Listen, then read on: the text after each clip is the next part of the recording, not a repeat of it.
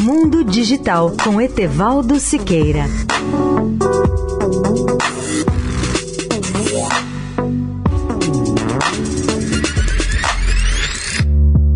Olá, ouvintes da Eldorado. Uma das experiências mais interessantes na área espacial foi a do quarteto de astronautas amadores denominado Inspiration 4, realizado a bordo da espaçonave SpaceX Dragon, que pousou no Oceano Atlântico na noite de sábado passado, completando a primeira missão totalmente civil a orbitar a Terra e preparando o terreno para futuras missões financiadas por empresas privadas.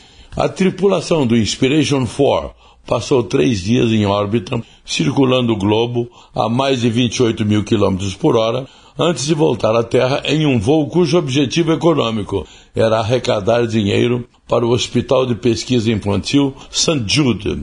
A queda da SpaceX no mar aconteceu às 19 horas e 7 minutos, no horário da costa leste dos Estados Unidos, em águas calmas, como mostrou a transmissão ao vivo do evento.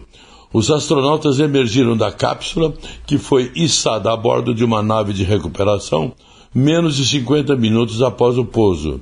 Com isso chegou ao fim um voo histórico e bem sucedido, financiado por Jared Isaacman, que é empresário bilionário de 38 anos e entusiasta da aeronáutica.